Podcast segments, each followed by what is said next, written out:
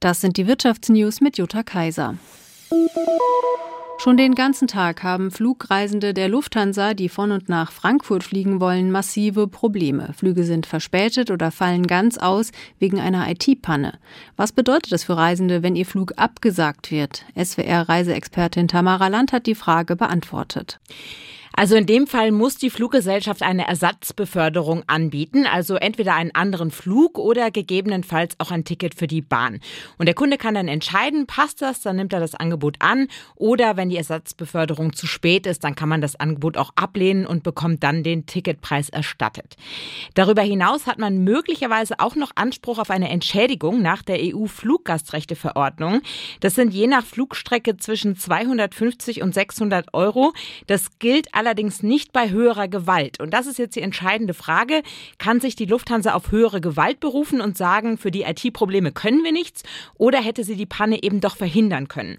Davon hängt eben ab, ob man eine Entschädigung verlangen kann. Dazu kann man sich Rechtsberatung holen oder im Zweifelsfall auch die Schlichtungsstelle für den öffentlichen Personenverkehr SÖP einschalten.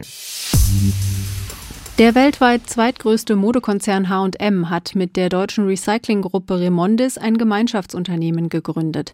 Laut H&M soll es gebrauchte Kleidungsstücke und Textilien sammeln, sortieren und verkaufen. Das neue Unternehmen Lupa Textile soll so allein im Jahr 2023 den Lebenszyklus von rund 40 Millionen Kleidungsstücken verlängern.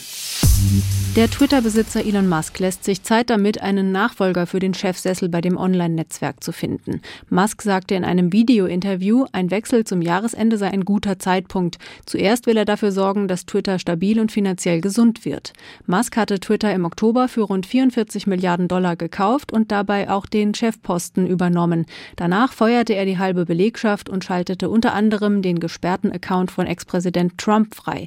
Im Dezember ließ Musk Twitter-Nutzende abstimmen, ob er den Chefposten aufgeben soll, und rund 60 Prozent waren dafür. Der Bus- und Zuganbieter Flix hat nach eigenen Angaben im vergangenen Jahr schwarze Zahlen geschrieben. Genaue Zahlen nannte Flix nicht, der Firmenchef sprach aber vom erfolgreichsten Jahr in der bisherigen Firmengeschichte.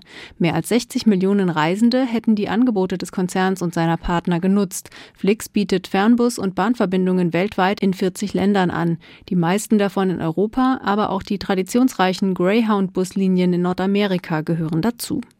Das waren die Wirtschaftsnews für dich zusammengestellt vom SWR. Hier kriegt ihr zweimal am Tag die wichtigsten Infos und sonntags klären wir eure Fragen.